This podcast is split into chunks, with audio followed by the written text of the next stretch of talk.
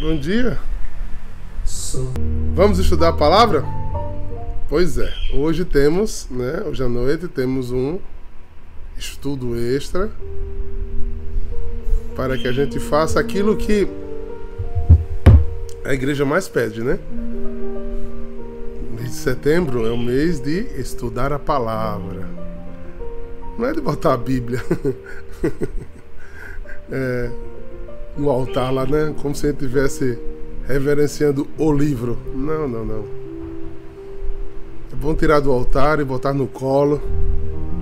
E ler, e estudar, e entender ela não é uma palavra qualquer. Ela tem um mistério sagrado. Ela é uma carta de amor de Deus para nós.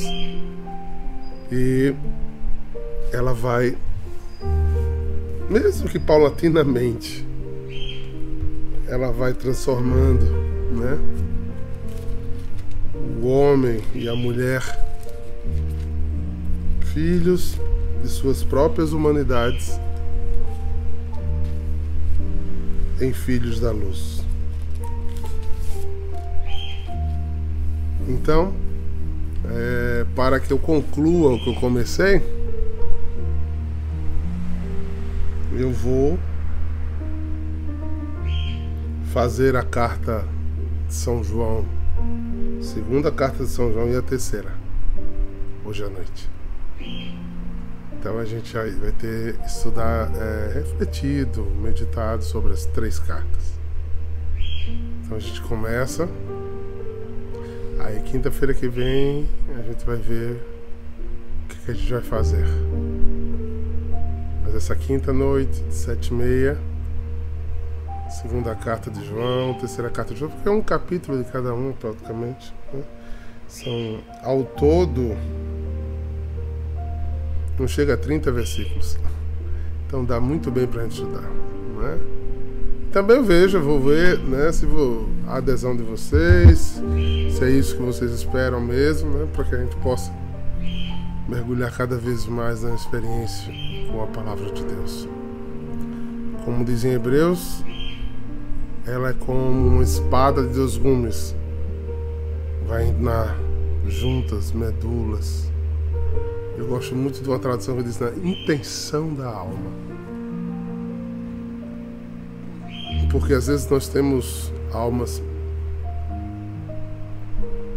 muito mal intencionadas, né? Então, quando a palavra de Deus verdadeiramente entra, né? Ela mexe a nossa intenção na alma. ela ilumina a nossa intenção da alma, ela nos coloca em outro lugar, em outro estágio. E isso nos é muito favorável. É, essa. Eu ainda estou doente, gente, desculpe. Já estou bem melhor, mas ainda estou ainda me recuperando. É, essa música que eu escolhi hoje, ela fala do que eu tenho falado muito sobre a experiência do Espírito, né? Que fez um, os apóstolos serem diferentes, a igreja tomar outro formato. A experiência do Espírito nos leva a algo mais do que a gente já faz. Sinto, repito e vou continuar repetindo enquanto formos espectadores, estaremos longe da experiência do Espírito. Todo espectador observa e escolhe coisas. Experiência do Espírito entra e transforma ser. Eu não opto por coisa, eu vou para onde Deus me leva.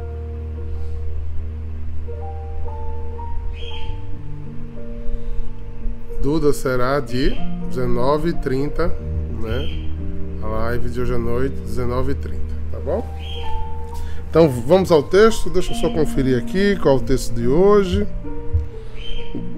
Eu não, como digo sempre a vocês, eu não eu entro em oração, me preparo em oração, mas não leio o Evangelho do dia, exatamente para a gente poder ter a surpresa, a inspiração juntos, né? Olha, voltamos a uma origem hoje, né? Mateus 1, 18 a 23. É isso. Porque, ah, gente, é uma festa, né? É uma festa. É a festa da Natividade de Nossa Senhora. Então, perdoe-me. É, é porque vai sair do nosso curso de estudo e eu acho que se a gente continuasse em Lucas 6, que é a sequência natural aqui, né? sem festa, acho que ia ser mais proveitoso para o estudo do. Porque gente não tem baseado nosso estudo pela pregação de domingo. Pois então. Mas se a gente for hoje falar sobre a natividade, né, a gente vai sair desse estudo que a igreja propõe da semana toda, tá bom? Então a gente vai ficar em Lucas 6, por favor, Bruna, bota aí fixo, 6 27 a 38, tá bom?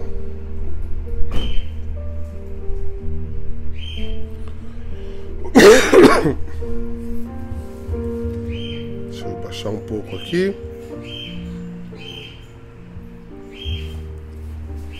Jesus falava com seus discípulos. O que é que Jesus falava no dia de ontem que a gente não estudou? Vamos dar uma olhadinha? Jesus ontem dizia, e a gente vai começar daqui, tá bom? 20 a 26. Jesus levantou os olhos e disse aos discípulos: Bem-aventurados sois vós, os pobres, porque é o reino dos céus. Bem-aventurados sois vós, as tendas. Bem-aventurados agora que choram, irão rir. Bem-aventurados que seres homens os odeiem e expulsem insultos, amaldiçoem em nome do, por causa do nosso Filho. Alegrai-vos nesse dia, exultai, porque grande será a vossa recompensa no céu. Porque era assim que os antepassados deles tratavam os profetas. Mas ainda vós ricos, porque tendes vossa consolação. Ai de vós que agora tendes fartura, porque passareis fome. Ai de vós que agora ris, que terás luto e lágrima. Ai de vós quando vos elogiam eram assim que os antepassados deles tratavam os falsos profetas. Dentro dessa expectativa, agora a gente pula, né? A gente pula mais alguns versículos do capítulo 6, né? Que a gente leu aqui, ó, no dia de ontem, até o 26. Aí agora a gente vai pro 27. E no 27 ele continua a conversa. Vocês lembram muito bem o que é isso, né? Lucas aqui trata de uma forma muito mais resumida o Sermão da Montanha. Né? É, até os teólogos gostam de chamar de, de Sermão da Planície. Eu gosto desse termo também. Porque assim, se a gente fosse fazer uma comparação dos dos sermões, né, a gente entender que um vai mais para o transcendente e o outro vai mais para o eminente, para o mundo, para as nossas necessidades. Então é chamado o Sermão do Monte e o Sermão da Planície. É o sermão do que há de ver, da promessa do que crer sem ver, que é o de Mateus, e o de Lucas, o sermão da realidade, do olho no olho daquilo que precisa ser feito para que a alegria seja o fruto da nossa execução. Mas eu não vou entrar no mérito, só contextualizei, porque ele já entra batendo aqui, sabe? Que é a mesma coisa que Mateus faz. Né? Se ele está falando de alegria e de ser alegre, como um fruto do Espírito, como uma pertença do Espírito, eu preciso contemplar primeiro as coisas que vêm sobre mim, né? As cruzes, que é as, as dificuldades, as intempéries, os desafios, mas depois é a minha atitude diante disso, né? que vai fazer eu ser diferente. E a gente vai entender alguns graus disso aqui. A versículo 27 ele começa.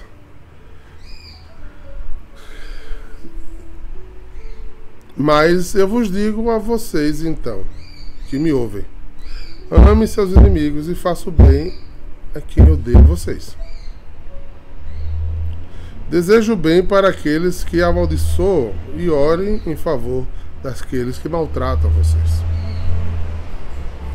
Se alguém lhe der uma tapa na cara, vire o outro lado para ele bater também. Se alguém tomar a sua capa, deixe que ele leve a túnica também. Dê sempre a qualquer um o que lhe pedir alguma coisa. E quando alguém tirar o que é seu, não peça de volta. Faça aos outros a mesma coisa que querem que eles façam a vocês.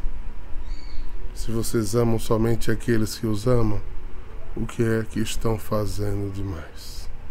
Até as pessoas de má fama amam as pessoas que as amam. E se vocês fazem o bem somente àqueles que te fazem o bem, o que estão fazendo demais? Até as pessoas de má fama fazem isso. E se vocês emprestam somente àqueles que vocês acham que vão lhe pagar, o que é que estão fazendo demais? Até as pessoas de má fama emprestam aos que têm má fama, para receber de volta o que emprestam. Façam o contrário. Ame os vossos inimigos, faça o bem para, para eles, empreste e não espere receber de volta o que prestaram, assim como você Assim vocês terão grande recompensa e serão filhos do Deus Altíssimo. Façam isso porque Ele é bom, porque é bom também para os ingratos e maus. Tende misericórdia dos outros, assim como o Pai de vocês tem misericórdia de vocês. E ele segue, viu? Amanhã como é, continua hábitos de julgar os outros. Olhe que recomendação. Parece meio assustadora tem hora, sabe? E parece às vezes muito mal usada e muito mal aplicada. Como assim, diácono? É, essa fala aos inimigos é uma fala muito criteriosa. É uma fala aos inimigos, aos declarados inimigos.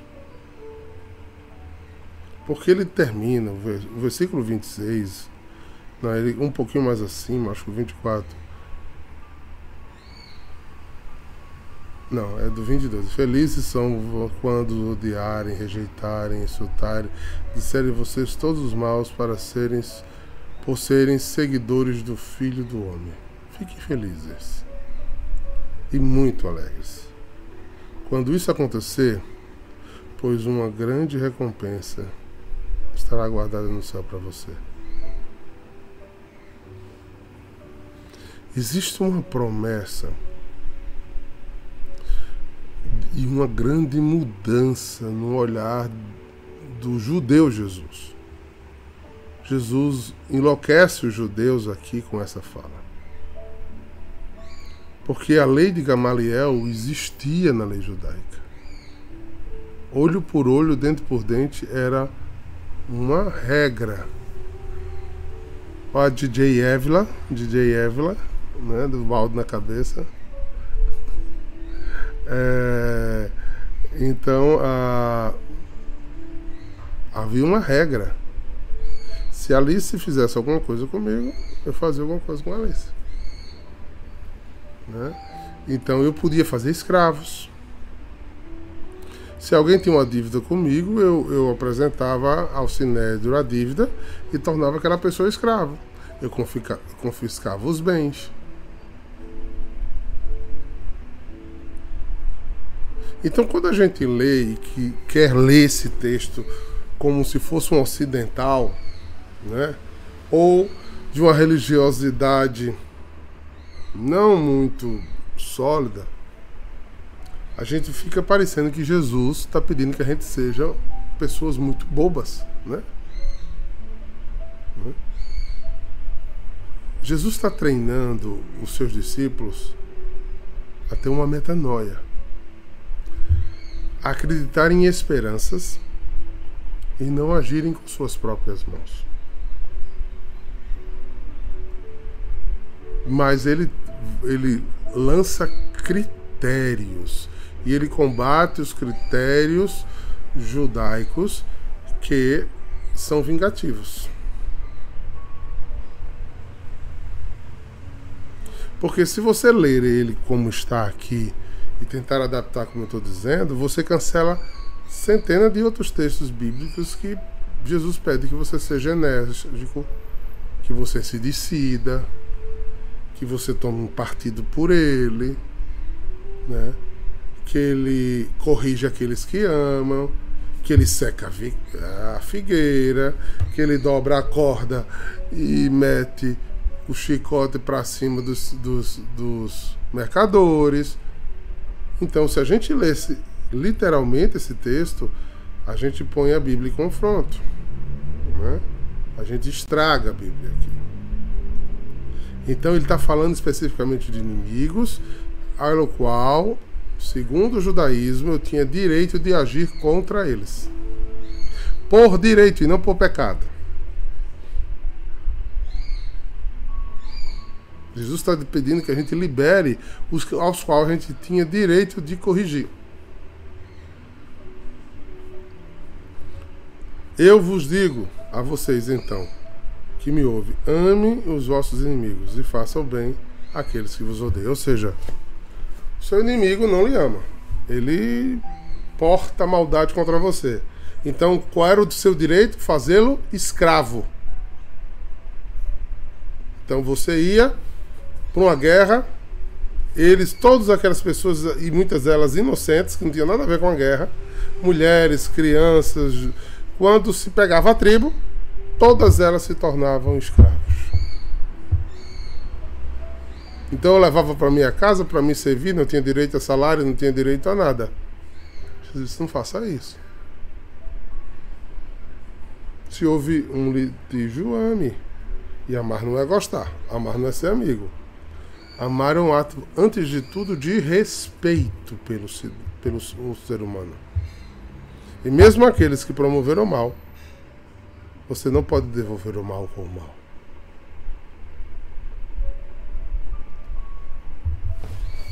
Estender a mão ao caído é uma coisa muito interessante. Deseje o bem para aqueles que amaldiçoam. Ore em favor daqueles que lhes maltratam.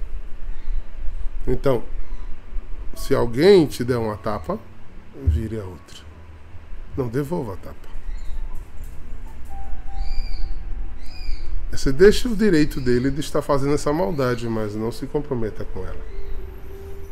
Não prove do mesmo fel. Por exemplo, levanta-se uma calúnia a respeito de Bruna Luque. Né? Mas eu, por exemplo, eu levantei uma calúnia a respeito de Bruna Luque. Bruna Luque tem o direito de falar a respeito disso. O que Jesus pediu a Bruna Luque foi porque Bruna Luque foi ferida, maltratada por mim com a calúnia que eu levantei com ela, ela perde aqui em Jesus, que no judaísmo era direito, de Lucas se levantar e fazer algum distrato a mim, ou devolver a calúnia, ou profanar-me, ou falar mal de alguma coisa que ela viu meu, e revidar de volta com a mesma injúria que recebeu. Ela tinha direito de fazer isso. Jesus disse: não faça mais isso. Seu sim é sim, seu não é não, mas não, não seja igual ao outro. Não seja igual ao outro. Veja que até hoje no mundo ocidental nós temos isso, né? A gente engole muita coisa, mas a gente, quando a gente se irrita, A gente fala, ah, é porque você não conhece a Emília. Deixa lhe contar quem é a Emília. Mas você nunca tinha contado. Enquanto Emília não fez nada que lhe desagradava, você guardou com respeito a Emília, que é templo do Espírito Santo. E aí não importa se é pecado, não importa se não era pecado. O pecado é duplo, é lógico. Se realmente Emília tinha uma falha, é um pecado porque Jesus pede que o perdoe. Que eu não faça com Emília a mesma coisa que Emília fez comigo. Mas se além de fazer isso, eu não conto a verdade, né? eu inventei uma calúnia, fiz um pecado duplo. A Bruna. Aí Bruna, com raiva de mim, disse: Ah, não, vocês precisam saber quem é o diabo. Se Bruna contar uma verdade, é pecado, porque Jesus pediu que não contasse. Que você não devolvesse. E ainda mais se você inventar uma calúnia, é um pecado duplo. Muito mais grave. Porque inventando a calúnia, você está crucificando duas vezes aquilo, tudo que está sendo dito aqui. Que você deixe. Que você deixe. Por quê? Porque você tem que entender que é uma felicidade, um fruto do Espírito que sustenta aqueles, no versículo 22, que não foram compreendidos por causa do Evangelho.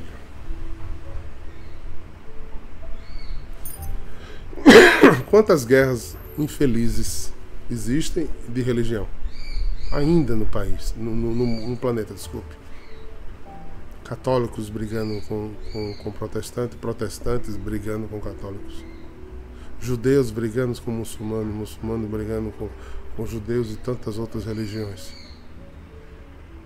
Em nome da verdade. A verdade precisa de brigas, pelo amor de Deus. A verdade é que Jesus liberou todo mundo desse tipo de coisa. Agora a gente está achando pouco, demônio está conseguindo fazer a gente brigar dentro da própria igreja. Eu sou do partido tal, eu sou do partido tal, eu faço parte do movimento tal, então eu brigo com o movimento tal, só quem presta sou eu, só quem não presta sou eu. Meu Deus, deem a tapa, deem a túnica, deixe ir. Paremos nós de fazer justiça com a própria mão. Porque quando eu me levanto a fazer justiça com a própria mão, eu sou vulnerável da justiça de Deus. Por que São Francisco não queria um convento? Porque ele não queria guardar com arma aquilo que a igreja deu a ele para cuidar.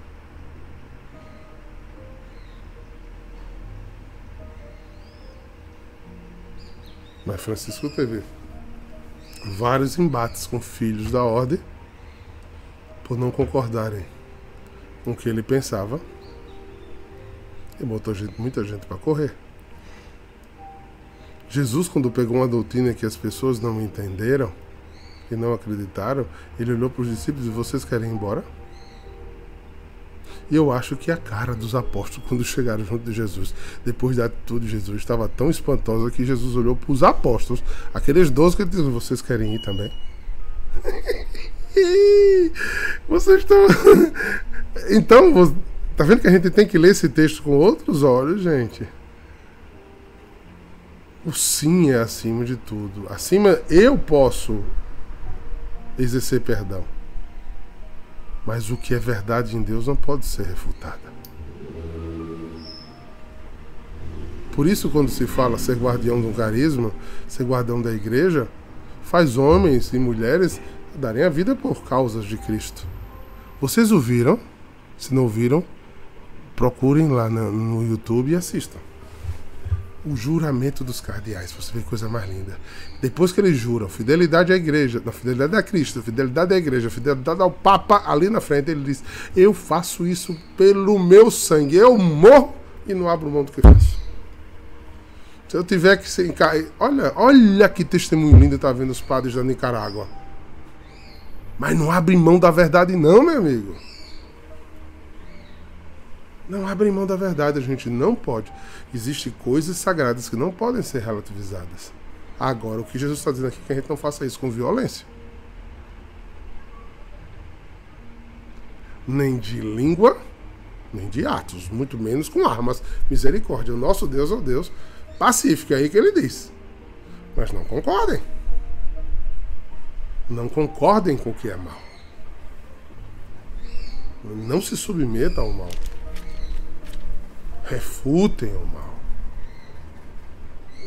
A resistência ao diabo está exatamente em botar cada coisa no seu lugar. Faça ao contrário, ame seu inimigo, ou seja, devolva a ele. Devolva a ele. É, vi uma certa história um tempo atrás de uma pessoa que levantou, né, com um clérigo, muitas injúrias e muitas calúnias. E é lógico que essas pessoas que fazem isso, é, elas recebem seu próprio paga. Porque a Bíblia diz: não toque nos meus ungidos, né? não levante a mão contra eles. E essa pessoa começou a passar por grandes problemas. E esse clérigo, silenciosamente, sem nem que a pessoa soubesse, sustentou financeiramente.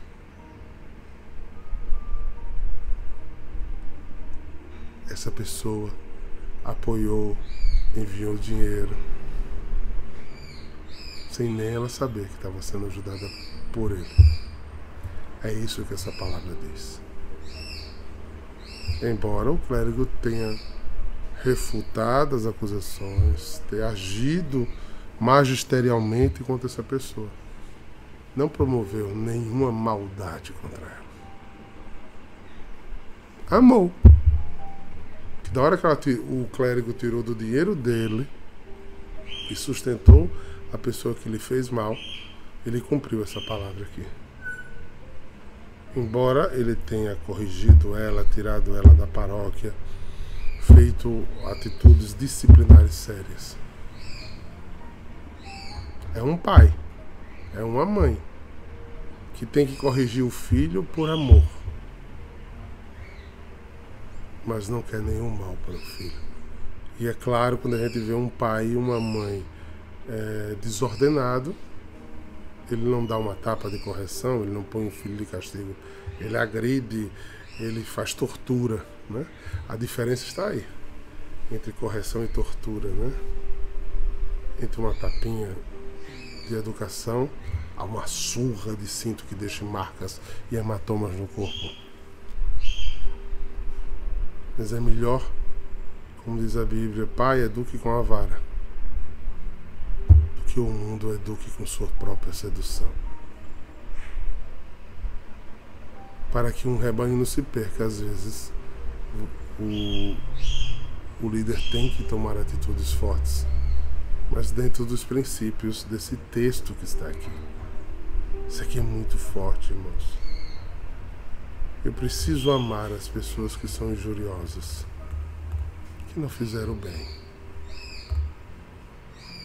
E quando elas precisarem de volta, que eu teria a chance de pagar com a mesma moeda, eu mostro a ele, a ela, ao grupo, a quem for, que eu agirei diferente. É isso que ele está pedindo. É por isso que a partir de amanhã a gente vai estudar o segundo atitude para que você não haja assim. É não julgar. Aí, mas eu não vou entrar no mérito da manhã, para que a gente entenda a grandeza desses textos.